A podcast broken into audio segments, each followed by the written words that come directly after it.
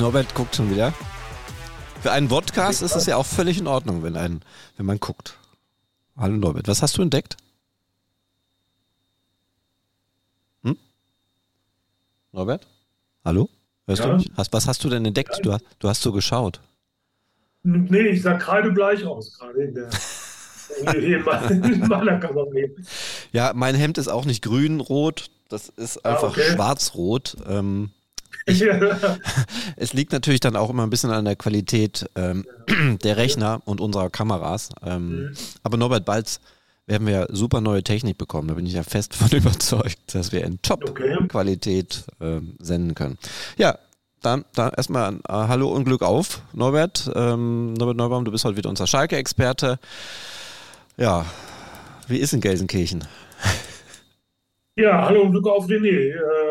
Es regnet, ähm, aber kein Vergleich zu den äh, gefühlt arktischen Temperaturen, die wir gestern äh, beziehungsweise am äh, Mittwochvormittag hatten. Du warst ja dabei ähm, beim Schalker Training, äh, eiskalt und langes Warten dann hinterher noch auf äh, Team Skalke, der unser Gesprächspartner war. Also da ist es jetzt hier im Büro dann doch schon ein bisschen gemütlicher.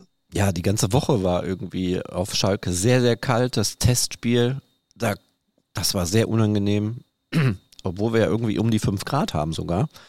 Aber der Regen, der Wind und da ist ja alles sehr, sehr offen. Das war wirklich sehr unangenehm. Und gestern, naja, sollen wir verraten, dass die uns da echt lange warten lassen haben, der FC Schalke 04 auf Tim Skarke? ja, doch, ich sagte. Ja, aber wir haben uns ja trotzdem, ja, wir wir haben ja die 40 Minuten, haben wir ja, haben wir ja dann gut äh, rumbekommen. ja, Gehört halt dazu, er musste Krafttraining machen. Ja. Und äh, man muss man akzeptieren. Ja, das erste Mal, ne, dass wir äh, Tim Skarke ähm, quasi vor die Linse bekommen haben oder vor die Recorder oder damit wir mit denen mal sprechen konnten. Ähm, war ja so ein riesiges äh, Transfer-Hickhack. Äh, war ja eigentlich ursprünglich fast der erste Neuzugang äh, geplant, als erster Neuzugang geplant und ähm, funktioniert ja irgendwie nicht. Dann war, kam er wieder mal auf und dann war er wieder weg und dann war es komplett weg. Außer einer, der hat immer gesagt, na, da passiert noch was und das warst du. Und tatsächlich an unserem letzten Podcast, ähm, an dem Tag ist er dann tatsächlich gekommen. Habe ich gedacht, Norbert, Chapeau. Woher wusstest du das?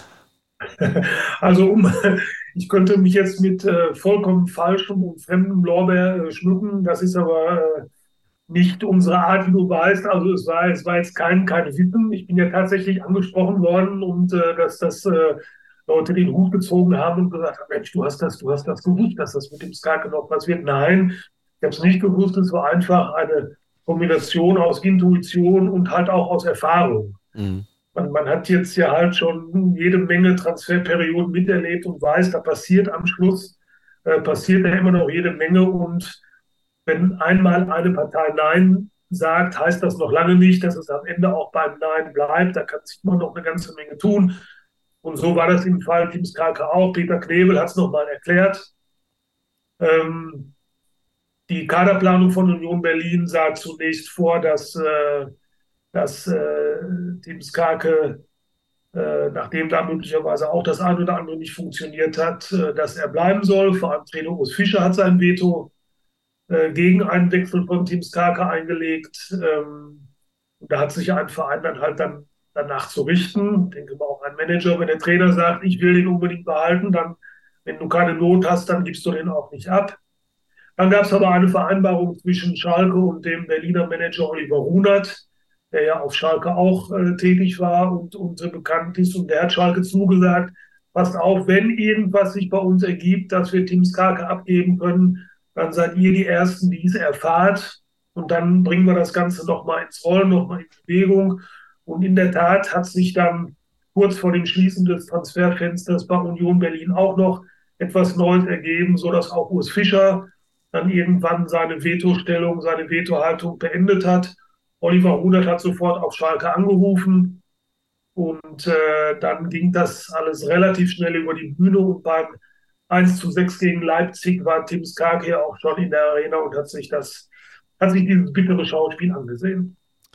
Ja, wir haben heute auch ähm, so ein bisschen Peter Knebel in unserem Podcast, wir werden den auch ein bisschen einfließen lassen und ähm, Ja, lass uns doch einfach nochmal über das abgeschlossene Transferfenster sprechen. Ähm, sieben Transfers, also sechs kommuniziert man, aber eigentlich sind es ja sieben, weil Kutsiro, äh, oh, dieser Name, Suichiro Kozuki zählt ja auch eigentlich als Neuzugang. Und ähm,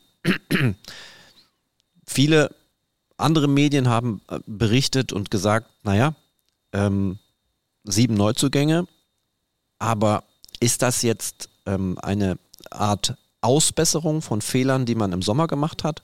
Oder hat man den Kader durch diese sechs Laien und einen Profivertrag für einen U19-Spieler verbessert? Wie siehst du das? Das ist eine Kombination. Also es ist sicherlich auch eine Korrektur gegenüber Dingen, die man äh, im Sommer äh, gemacht hat, die man, die man im Sommer entschieden hat. Man muss ja im Grunde sogar noch eine Personalie dazu nehmen. Du sagst völlig zu Recht 6 plus 1. Aber wenn ich mir mal äh, die Torwartposition anschaue, dann hat sich da ja im Grunde auch noch was Neues ergeben. Dann ist ja eigentlich auch der, der Mann, den man im Sommer als Nummer 1 eingeplant hatte, der sitzt jetzt auf der Bank. Dafür steht Ralf Fährmann im Tor. Also jetzt ist Fährmann kein Neuzugang, aber, aber zumindest was die, was die Startelf äh, betrifft, ähm, ist er eine, eine Korrektur gegenüber den Planungen äh, vom Sommer. Ähm, also das, das ist tatsächlich so, dass man da wirklich Dinge jetzt versucht auszubessern, die, die im Sommer eben nicht ganz so glücklich äh, geplant waren. Dann ist natürlich einiges auch aus der Not heraus geboren, zum Beispiel die Verpflichtung von Michael Frey, äh, eines, eines zentralen Stürmers, die war so sicherlich nicht geplant und die wäre auch nicht zustande gekommen, wenn Sebastian Polter sich äh, nicht so schwer äh, verletzt hätte. Es ist also eine Kombination aus allem und äh, man muss jetzt halt sehen, ob das jetzt wirklich alles was gebracht hat. Diese Frage kann nur die Zukunft äh, beantworten, die am Samstag in Mönchengladbach beginnt. Mhm. Der letzte Transfer, Eda Balanta, ähm, defensiver Mittelfeldspieler, soll der Sechser werden auf Schalke, hat man nicht unbedingt auf dem Schirm gehabt. Ne? Man hat eigentlich dann doch noch gedacht, wenn die noch was machen, dann für vorne. Auch aus der Situation heraus eine Entscheidung? Ja, wir hätten auch gedacht, dass äh, Schalke für vorne dann eher noch was tut. Ich denke, das war auch im, das war auch im Gespräch. Man wird aber jetzt auch nicht mehr unbegrenzt Mittel zur Verfügung gehabt haben. Äh, diese, diese Vermutung, dass man für vorne was tut, war auch dem Umstand geschuldet, dass man ja in Frankfurt kein Tor gemacht hat, gegen Leipzig äh, ein Tor, dann äh, jetzt gegen Köln wieder kein Tor. Also ein Tor in drei Spielen ist natürlich ein bisschen wenig für die Aufholjagd. Und äh, Peter Knebel hat nach dem Köln-Spiel auch äh, im Vorbeigehen uns äh, zugerufen, so nach dem Motto, ihr habt doch gesehen, woran es liegt. Also zieht man dann halt den Schluss, jetzt machen sie für vorne noch was. Dann kam Eda Balanta, ähm, hat uns alle natürlich ein bisschen überrascht. Ähm, ist aber, glaube ich, eine Reaktion darauf, dass diese Schalker Mannschaft so ein bisschen auch für, für zu brav gehalten wird. Und Thomas Reis hat das ja schon vor einer Woche äh, gesagt, man muss einfach auch mal schmutzig spielen. Ähm, und ich glaube, da ist, äh, ohne, ohne dass ich das jetzt negativ meine, schmutzig, schmutzig heißt einfach, dass man auch mal dazwischen geht, dass man, dass man äh, frühzeitig schon versucht, irgendwelche Signale zu setzen und dafür soll jeder bei Lambda dann halt äh, der richtige Mann sein. Ja, wer ihn noch nicht gesehen hat, ähm, ich muss ganz ehrlicherweise gestehen, als er auf dem Trainingsplatz erschien zum Testspiel gegen die SG Wattenscheid, habe ich erst gedacht, oh, da sind die Trainingsklamotten zu klein. Aber nein, ähm, Peter Knebel hat es auch bestätigt, er kennt ihn schon länger, auch aus der Zeit aus Basel. Ähm, der ist einfach so, das ist ein wuchtiger Typ, ne? Also der, glaube ich, geht schon körperlich auch hart rein und hat wohl auch Temperament, wie ich gehört habe. Also ich kann mich an einen Spieler, doch jetzt, jetzt erzähle ich wieder von, von ganz früher, ich kann mich an einen Spieler des FC Saarbrücken erinnern, der hieß Michael Kostner und äh, Peter Neuruhr war damals Trainer. Michael Kostner nannte man Balu den Bären, weil der auch weil er auch so wirkte, als wenn er viel Körperfülle hätte. Peter Neuro hat immer versichert, nein, das ist alles Muskelmasse und äh, jetzt hoffen wir mal, dass das bei dass das bei Eda Balanta auch so ist. Du bist nicht der Einzige, der diesen Eindruck äh, vom Trainingsplatz hatte. Aber letztlich ist Thomas Reis da der entscheidende Mann, der sieht den jeden Tag jetzt hier im Training und äh, der kennt ihn jetzt von uns allen sicherlich am besten. Und Thomas Reis hat heute nochmal betont, äh, dass das äh, Ballant einen sehr guten Eindruck macht, auch körperlich. Äh, und äh, das klang fast so, auch wenn mir noch so ein bisschen dafür die Fantasie fehlt, als wenn Reis äh, Balante am Samstag sogar schon einen Startelfplatz zutrauen würde. Oh, krass. Ja, ähm, schon mal ein Spannungsbogen, den wir dann bis Samstag haben, 18.30 Uhr äh, im Borussia Park. ähm, bevor ich es wieder vergesse und am Ende die ganze Sache einfließen lasse, ähm, unser Newsletter, ich muss das ganz kurz einbauen. Es gibt einen Schalke-Newsletter, der jeden Tag 19.04 Uhr in eure Postfächer kommt, wenn ihr das wollt. Dann, ähm, wenn ihr das wollt, dann geht doch bitte auf die Internetseite des, äh, der Recklinghäuser Zeitung, dort auf Schalke und dort findet ihr einen Banner ähm, zum Newsletter anmelden. Einfach anmelden. Wer keinen Bock mehr darauf hat, kann es auch dann wieder abmelden. Aber ähm, ganz interessant, da fassen wir einfach die Geschehnisse des Tages zusammen und äh, ihr müsst nicht permanent immer klicken, gibt es denn was Neues, gibt es was Neues. Ihr könnt das abends alles in Ruhe nachlesen. So, das war der Werbeblock eingebaut und jetzt gehen wir weiter äh, wieder zurück zum Transfer. Ähm, ja, Balanta haben wir abgeschlossen. Jetzt ist es so, ähm, wir haben ja auch mit Peter Knebel gesprochen über die Transferperiode. Ähm, es sind alles Leihspieler jetzt gekommen sind. Also finanziell war da überhaupt nicht viel drin. Man hat ja auch gehofft, dass sie vielleicht einen großen Namen kaufen. Max Kruse war ja mal eine Verlosung, ne? dass der das Team so pusht. Aber nein, es sind alles Leihgeschäfte. Aus der Not heraus auch, ähm, ich glaube, drei, vier waren eigentlich geplant. Aus der Not hast du ja gerade erklärt, wurden dann noch andere Spieler verpflichtet wegen Verletzungssorgen. Ähm, Nichtsdestotrotz, wie schwer dürfte denn der Rucksack äh, für Peter Knebel und Team, man darf ja auch noch äh, André Hechelmann und äh, René Grotus, die haben ja die ganze Sache ähm, mitgestaltet. Wie schwer wird denn da der Rucksack gewesen sein, auch die zweite Liga im Blick zu haben, auch wenn wir, wenn der FC Schalke 04 noch nicht abgestiegen ist. Aber nichtsdestotrotz, das Szenario ist doch sehr, sehr wahrscheinlich, ne? Der ist der ist natürlich schwer. Der ist, du hast einen Rucksack und der ist im Grunde zur Hälfte gefüllt mit äh, Steinen der ersten Liga und zur anderen Hälfte mit Steinen der zweiten Liga. Vielleicht im Moment noch ein bisschen mehr mit Steinen der ersten Liga, weil du natürlich alles, was du jetzt unternimmst, unternimmst du, um die Klasse zu erhalten. Es gibt für die erste Liga gibt's keinen Ersatz. Ich denke, so, äh, so plant Schalke auch natürlich immer mit einem Auge auch äh, auf die zweite Liga schielen. Sie haben ja auch überhaupt keine andere Wahl. Sie sind ja alleine schon wegen des Lizenzantrages äh, dazu verpflichtet, äh, sich auch um die zweite Liga zu kümmern. Sie, Sie, können das nicht ignorieren. Sie müssen einen Lizenzantrag auch für die zweite Liga einreichen.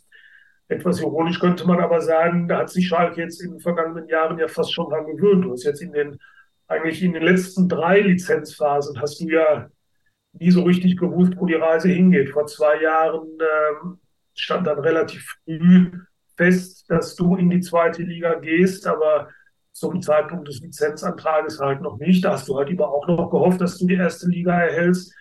In der vergangenen Saison war es auch nicht anders. Da wurde der Aufstieg im Mai äh, fix gemacht. Der Lizenzantrag wird auch vorher abgegeben und in dieser Saison ist es äh, dasselbe. Also äh, waren ja ohnehin schon, schon seit, seit äh, drei Jahren zweigleisig.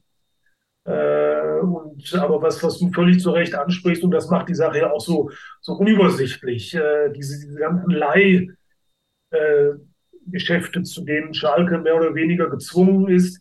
Du hast früher in einem Kader hast du vielleicht zwei oder drei ausgeliehene Spieler gehabt. Mittlerweile ist es umgekehrt. Mittlerweile hast du, hast du halt nur noch ein paar Spieler, die, die dir tatsächlich gehören. Ich muss wenn du mich jetzt fragen würdest, spontan nach einer Übersicht, wer ist eigentlich ausgeliehen und wer gehört Schalke wirklich, da käme ich erstmal verdammt ins äh, Schleudern. Bei den, bei den Winterneuzugängen ist es jetzt klar, da hast du wirklich 100 Prozent, sechs äh, ausgeliehene Spieler. Kosuki kommt dazu, der, der gehört Schalke natürlich.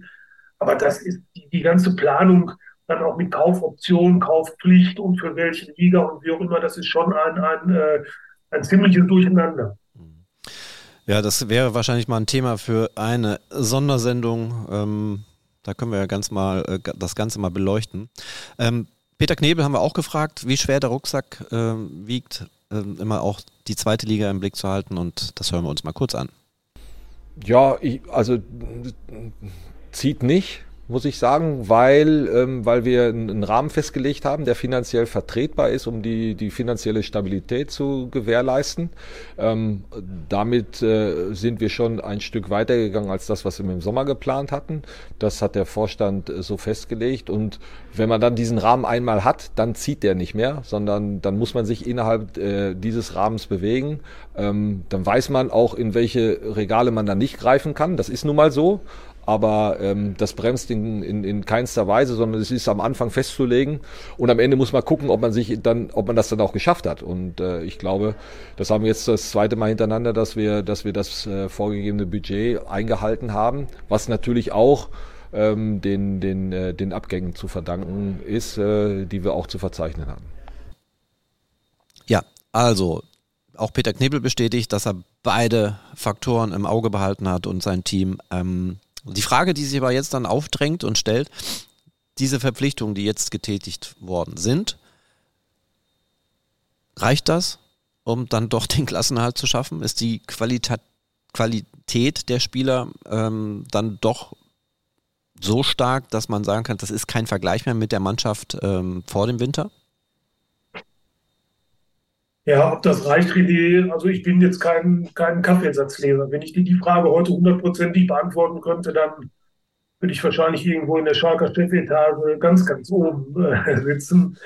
ähm, also sie haben auf jeden Fall jetzt versucht, im Rahmen ihrer Möglichkeiten das Beste, das Maximale, das Optimale herauszuholen. Peter Knebel nannte es das maximal Vertretbare. Das soll heißen, sie bewegen sich weiter in ihrem finanziellen Rahmen. Sie werden diese Linie offenbar nicht verlassen, obwohl es ja im Verein auch Stimmen gibt, die sagen, man würde den Verein kaputt sparen. Aber Schalke ist da offenbar, sie, sie halten diese, diese, äh, diese Linie. Ob das reicht, wird man sehen. Ich denke schon, dass es, ähm, dass die Mannschaft sich verbessert haben sollte. Und Schalke war ja auch, Schalke ist ja eigentlich auch gar nicht so schlecht in die Saison gestartet. Wenn wir uns daran erinnern, dass das, das Auftaktspiel in Köln war weil es ist unglücklich verloren gegangen. Aber dann hat Schalke ja unter anderem auch im Heimspiel gegen Borussia Mönchengladbach durchaus Bundesliga-Qualitäten bewiesen. Das, ist, das lief ja erstmal gar nicht so, gar nicht so, so übel. Die große, der große Knick kam ja erst, als sich dann auch wirklich ein Verletzter nach dem anderen äh, dann, äh, dann, dann ergeben hat. Du hast ja, du hast ja dann hinterher wirklich nicht mehr die Mannschaft gehabt, mit der du in die Saison gegangen bist. Und dann, äh, dann hat sich das, das hier in so eine Spirale rein, rein bewegt, aus der sie dann irgendwo nicht mehr rauskamen. Haben wir alle noch im Kopf, dann Entlassung von Frank Kramer äh, und so weiter. So, und jetzt hast du natürlich zwei Komponenten. Die Langzeitverletzten kommen wieder zurück. Die sind jetzt fast wieder alle an Bord, bis auf äh, Sepp Vandenberg und natürlich Sebastian Polter und Justin Hekeren.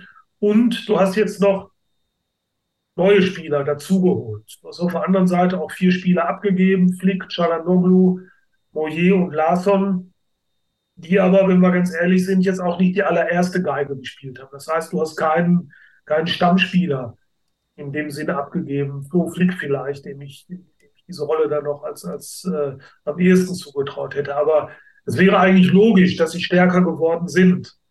Aber du musst natürlich nicht nur ebenbürtig sein, Du musst jetzt nicht nur konkurrenzfähig sein, sondern du musst sechs Punkte besser sein und sechs Punkte besser werden als die Mannschaften, die vor dir stehen und hast dafür jetzt noch 16 Spiele Zeit. Das heißt, du hast eigentlich überhaupt keine Zeit mehr jetzt für, für diese Aufholjagd.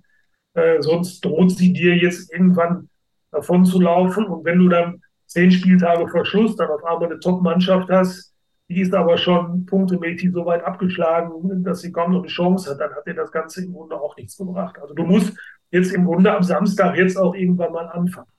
Ja, aber auch die Frage wollen wir noch Peter Knebel beantworten lassen, die haben wir ihn auch gestellt.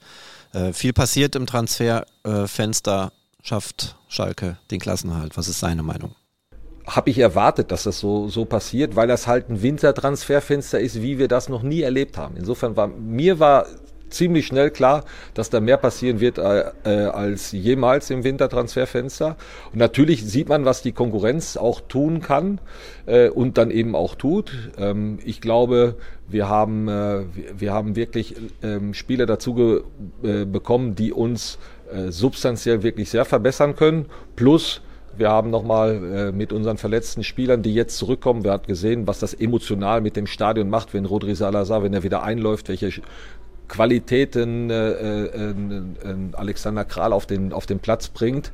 Ähm, das gibt mir die Hoffnung. Ähm, zusammen mit dem Trainerteam, das finde ich eine schöne Glaubwürdigkeit, eine große Glaubwürdigkeit im Stadion, in der Mitgliedschaft, auch äh, auf der Fanbasis hat, ähm, dass wenn wir ins Siegen kommen, ähm, dass es reichen wird. Wir müssen einfach mit einem Sieg anfangen. Ja, personell hast du gerade angesprochen, dass ähm, die Langzeitverletzten äh, so nach und nach zurückkommen. Ähm, aktueller Stand, Sepp van den Berg haben wir auch gehört, der soll äh, nächste Woche also schon wieder langsam einsteigen ins Training. Ne? Äh, Habe ich das richtig verstanden? Ja, ich äh, hätte eigentlich auch sowieso gedacht, dass das Vandenberg eigentlich schon ein bisschen weiter ist. Der ja. wurde ja, der wurde ja ins Trainingslager mitgenommen. Ähm, und eigentlich galt er immer als einer der ersten Innenverteidiger, die zurückkommen äh, würden. Aber offensichtlich äh, äh, hat sich dann da doch ein bisschen was äh, verzögert und man will jetzt auch nichts überstürzen. Ähm, aber sicher, er wird, er wird jetzt auch irgendwann zurückkommen und wird dann den Konkurrenzkampf in der Innenverteidigung äh, wo du ungefähr sieben oder acht Innenverteidiger mittlerweile im Kader hast, mhm. äh, den wird er natürlich noch äh, zusätzlich verschärfen. Ja. Ähm, noch was transfertechnisches. Es gibt natürlich Abgänge, du hast es gerade angesprochen. Ähm, da gab es aber noch, oder es gibt zwei Namen, die dann eigentlich weg sollten, aber dann äh, keine Rolle gespielt haben. Nassim Bougelab und ich sag Kolo einfach. Kolo, danke. ja. Ähm, ja, was war mit den beiden? Warum sind die noch beim FC Schalke 04? Ja, wenn ich, wenn ich Peter Knebel richtig verstanden habe, da hat er auch gar nicht lange um den heißen Brei herumgeredet. Wir hatten, wir hatten am, äh, am Mittwoch ein, ein Gespräch äh, mit ihm, du warst, du warst ja auch dabei.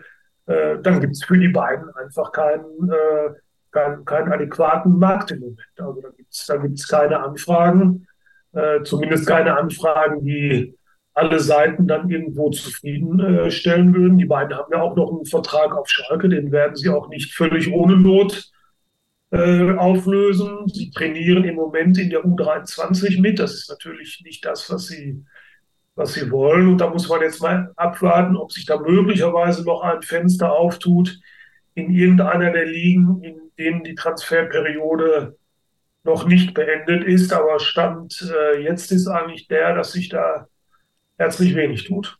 Ja, also ich habe jetzt nicht den genauen Überblick, aber ich glaube, Türkei ist noch ähm, ein bisschen auf und die Schweiz. Also das wären ja auch Märkte, die vielleicht für die beiden interessant wären. Ähm, stellt sich die Frage, die Frage haben wir gestern auch übrigens Peter Knebel gestellt. Ähm, er hat, ohne die Frage jetzt vorwegzunehmen, er hat dann gesagt, er hat immer noch das Gefühl, bei den ganzen Transferverhandlungen, dass der FC Schalke 04 immer noch eine Top-Marke ist, obwohl die in der zweiten Liga gespielt haben, jetzt wieder um den Klassenhalt kämpfen. Ähm, wenn aber kein Markt für Spieler da sind wie ein Nassim Bouchelab und Kolo, vielleicht glaubst du daran, ob ist Schalke wirklich noch eine Top-Marke nach außen für die anderen Vereine, Berater? Ja, ich denke schon irgendwo, weil du natürlich ist immer die Frage, wie, wie, wie bewertest du Schalke von außen? Das ist ein bisschen, ein bisschen schwierig. Für mich ist natürlich Schalke eine Top-Marke. Es, es gibt ja auch, es gab ja jetzt auch Veröffentlichungen, ich glaube, von Sky, was das, was das Fernsehverhalten der, der, der Fußballfans betrifft. Da ist, glaube ich, äh, da ist, glaube ich, Schalke an dritter Stelle. Also Schalke, Schalker Spiele werden, werden äh, nachspielen der Bayern und äh, und des, des, äh, des Nachbarn hier äh, werden, werden da am meisten geschaut. Und, und äh, das, das, das finde ich schon, oder das rechtfertigt schon, dass man Schalke weiterhin eine, eine große Marke nennt. Eine große Marke kann ja auch mal schwächeln. Jetzt kann man sagen, okay, die schwächeln jetzt seit ein paar Jahren. Ähm, aber, aber ich glaube schon, dass, dass, dass Schalke dass Schalke immer noch als, als, als, als großer Verein wahrgenommen wird.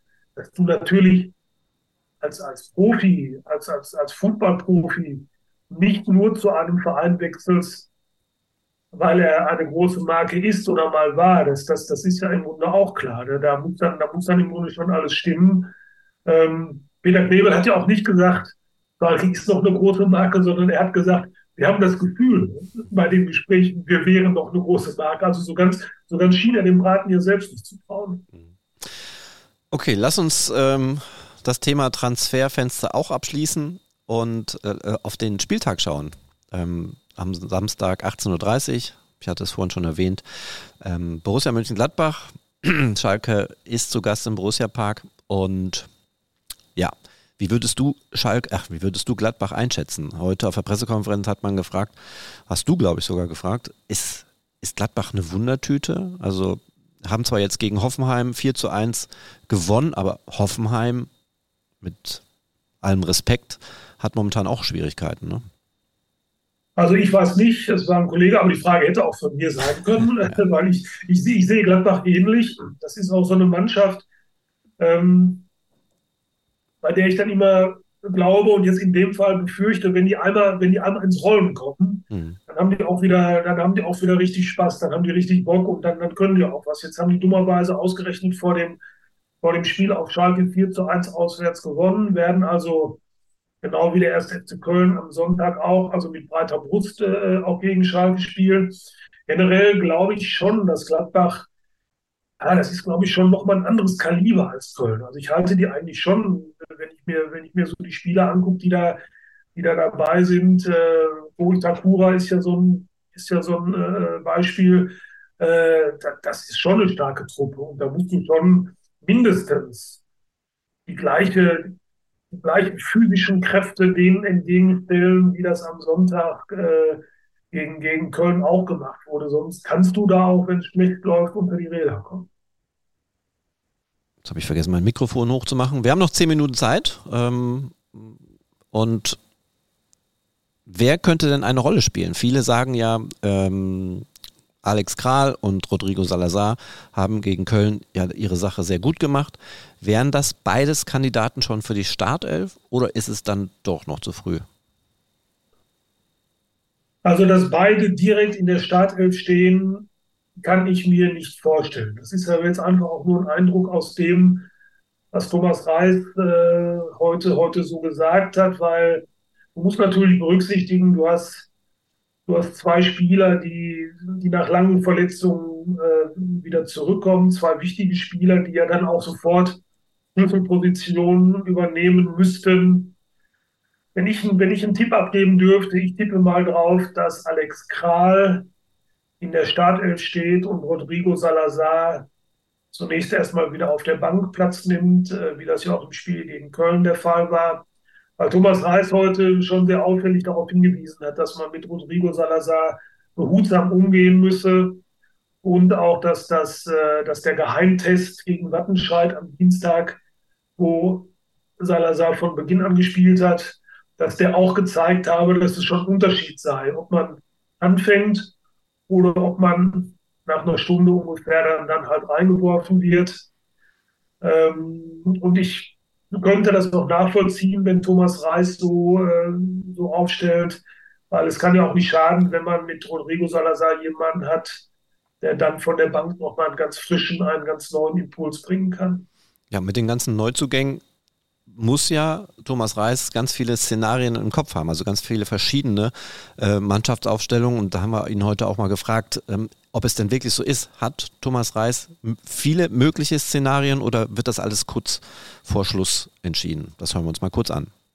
Ja, man hat schon, ähm, ich sag mal, schon so gesagt, eine A11 im, im, im Kopf. Und ähm, wir haben jetzt vorhin auch nochmal trainiert, ähm, haben auch nochmal 11 gegen 11 gespielt, um dann nochmal ein paar Eindrücke zu bekommen. Ich bin jetzt, äh, wie ich vorhin schon gesagt habe, oder erstmal froh, dass äh, der ein oder andere Spieler zurückgekommen ist, der das Testspiel machen konnte, der näher an die Mannschaft rangerückt ist, sodass man Variationsmöglichkeiten äh, besitzt. Und äh, ich tue mir halt immer ein bisschen schwer, schon äh, sofort immer zu sagen, ja, das ist äh, die hundertprozentige Aufstellung, weil wir haben morgen noch ein Training und äh, normalerweise hofft man immer, dass nie was passiert. Aber deswegen, ähm, ich sag mal, steht die Mannschaft eigentlich immer meistens zu 90 Prozent, habe ich sie immer im Kopf. Ja, was er definitiv im Kopf hatte, war äh, ein Wechsel, du hattest es ja vorhin schon gesagt, quasi ein Neuzugang. Äh, Ralf Fährmann steht im Tor und wird es auch erstmal bleiben. Ähm, gegen Köln konnte er ja noch gar nicht zeigen, wie er momentan drauf ist, weil ähm, Köln hat ja nicht viel nach vorne ähm, selbst zeigen können. Und ähm, wir haben Thomas Reis gefragt, wie an Alexander Schwolo das denn aufgefasst hat, dass er jetzt nur die Nummer zwei ist. Da hören wir mal kurz rein und dann bitte ich den Norbert, ob er auch noch was dazu sagen kann. Ja, ist immer die Frage, wie man es halt rüberbringt. Also ich ähm, rede jetzt nicht, ich meine, das ist natürlich medial vielleicht, ähm, dass, dass man von Verbannung spricht, dass man äh, irgendwie vom Verbrannt spricht, äh, sonstiges. Ich habe eine Entscheidung getroffen. Ich habe auch mit, mit Alex gesprochen und ähm, habe ihm gesagt, äh, die Beweggründe, die ich ja auch schon äh, medial ähm, rübergebracht habe, warum, weshalb ich diesen Wechsel vorgenommen habe und er hat es total professionell aufgenommen, hat er genauso die Unterstützung äh, zugesagt, wie Ralle ähm, das vorher auch gemacht hat. Und auch da ist, eine, ist ein großer Konkurrenzkampf und ich habe gesagt, das, das war eine, eine, Entscheidung jetzt für die, für die nächsten Spiele. Also ich habe auch äh, Stammplatzgarantien gibt es nicht bis Ende der Saison, das wäre auch fatal. Auch da ähm, ist der Konkurrenzkampf ähm, sehr groß. Wir haben äh, der Unterschied, ja, habe ich ja versucht, äh, vorher 51, 49, jetzt ist ähm, jetzt war Ralle halt für mich vom Kopf her ein bisschen vor, aber beide ähm, sind professionell genug und versuchen sich gegenseitig zu unterstützen und diesen Rückhalt brauchst du auch gerade im hinteren Bereich.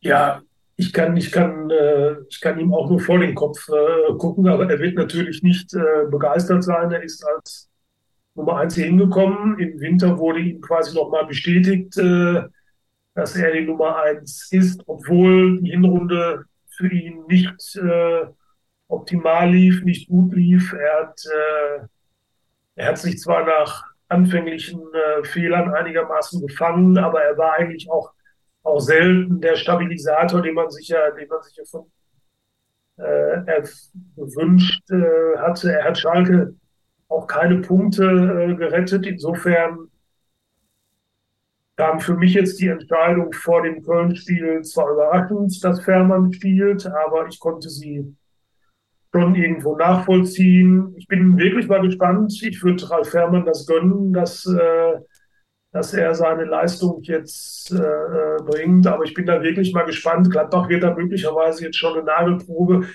weil ich gehe auch mal davon aus, dass Gladbach äh, mehr vor Schalker Tor bringen wird, als das Köln am äh, Sonntag gelungen ist. Bei Ralf Fährmann geht es ja auch eigentlich weniger um das, um das Halten im klassischen Sinne, sondern, sondern es geht ja bei ihm um das um das Torwartspiel mit dem, mit dem Ball am Fuß, das ja, das ja immer wichtiger wird und äh, bei dem man dann den Eindruck hat, dass er da unter Druck äh, möglicherweise nicht seine allergrößten äh, Qualitäten hat. Und äh, ja, da bin ich, da bin ich wirklich mal äh, gespannt, ob Thomas Reis äh, mit dieser Entscheidung richtig lag. Es soll ja nicht unbedingt eine Entscheidung sein, weil Ralf Heimann der bessere Torhüter ist, sondern auch damit er nochmal so einen neuen Kick reinbringt. Ne? Nochmal ein anderer Schalker. Wie du gerade gesagt hast, ein weiterer Neuzugang.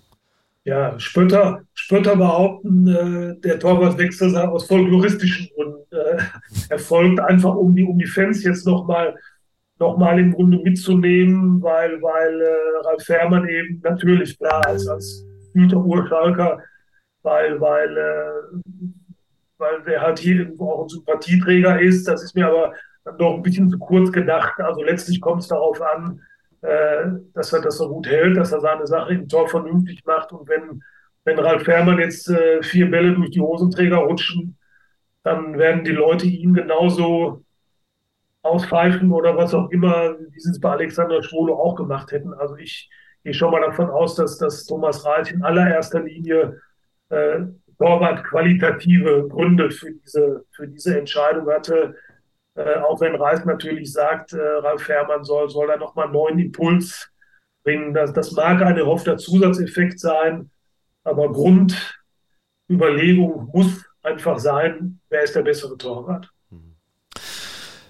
Okay, Samstag 18.30 Uhr Borussia Mönchengladbach gegen FC Schalke 04. Lass uns doch mal ganz kurz auf die Konkurrenz schauen. Ähm, Bochum spielt am Samstag um 15.30 Uhr, also legen vor gegen Hoffenheim. Da ist es wirklich schwer einzuschätzen. Ne? Hm, Hoffenheim auch im DFB-Pokal jetzt gescheitert. Ähm, dann haben wir die Eintracht zu Hause gegen Hertha. Ja, könnte man auch sagen. Die werden nicht punkten. Also Hertha. Und gucken wir auf die anderen noch. Stuttgart spielt erst am Sonntag gegen Bremen. Auch tricky. Stuttgart ähm, aber mit einem Erfolgserlebnis, ne? DFB-Pokal. Ja. Und was haben wir noch an Konkurrenz oder besser gesagt an, an manch einer Mannschaften, die mitspielen könnten? Augsburg, die spielen schon ähm, heute Abend, am Fre äh, Freitagabend gegen Bayer Leverkusen. Also, wenn man es jetzt mal nach der Tabelle sieht und nach Papier nimmt, wenn Schalke nicht gewinnen sollte, es wird nicht viel unten passieren. Wenn nicht viel unten passiert, wäre es aber auch gut, wenn Schalke punktet. Macht das nochmal Druck, extra Druck, weil die halt abends erst spielen? Deine, deine Hochrechnung in allen Ehren. Ne? Aber generell ist, ist es ja sowieso so, dass die, die, da unten in der Tabelle stehen, für die ist ja ohnehin jedes Spiel eigentlich immer gegen Mannschaften, die von der Tabelle stärker sind. Ich finde ganz spannend Bochum gegen Hoffenheim, weil ich stelle mir gerade vor, was in Hoffenheim passiert, wenn Bochum das Ding gewinnen sollte dann, äh, dann ziehst du Hoffenheim ja im Grunde auch noch äh, da unten rein. Für Schalke, muss ich dir ganz ehrlich sagen, darf das im Moment keine Rolle spielen. Solange Schalke nicht selber anfängt, nachhaltig zu punkten oder zumindest jetzt mal wieder, auch wenn das vor dem Spiel in Gladbach natürlich vermessen klingt oder verwegen klingt, aber Schalke muss jetzt anfangen, Spiele zu gewinnen, weil sonst kann Schalke das herzlich egal sein, was die Mannschaften äh, darüber machen. Du musst ja überhaupt erstmal jetzt irgendwie wieder, wieder Anschluss finden. Du hättest am Sonntag gegen Köln, hast du eigentlich eine gute Gelegenheit gehabt. Eigentlich hättest du das Spiel auch so, wie es gelaufen ist, gewinnen müssen. Ich fand Schalke schon Tacken besser als Köln. Du hast aber dann im Grunde zwar den einen Punkt geholt, aber unterm Strich auch zwei Punkte irgendwo liegen lassen. Das heißt, du gerätst jetzt in jedem Spiel, völlig unabhängig von den Ergebnissen der Konkurrenz, immer mehr unter Druck. Ganz einfach, weil die irgendwann die Zeit davon haben. Das ist ein sehr, sehr gutes Stichwort. Wenn du die Musik heute hörst, die Zeit läuft uns davon. Norbert, vielen lieben Dank äh, für deine Zeit, die du uns wieder geopfert hast. Und wir hören uns nach dem Spiel gegen Gladbach am Samstag wieder. Und ähm, ja, wie immer sind wir gespannt, was wir alles Tolles berichten dürfen. Danke, Norbert, und Glück auf. Danke dir auch. Glück auf.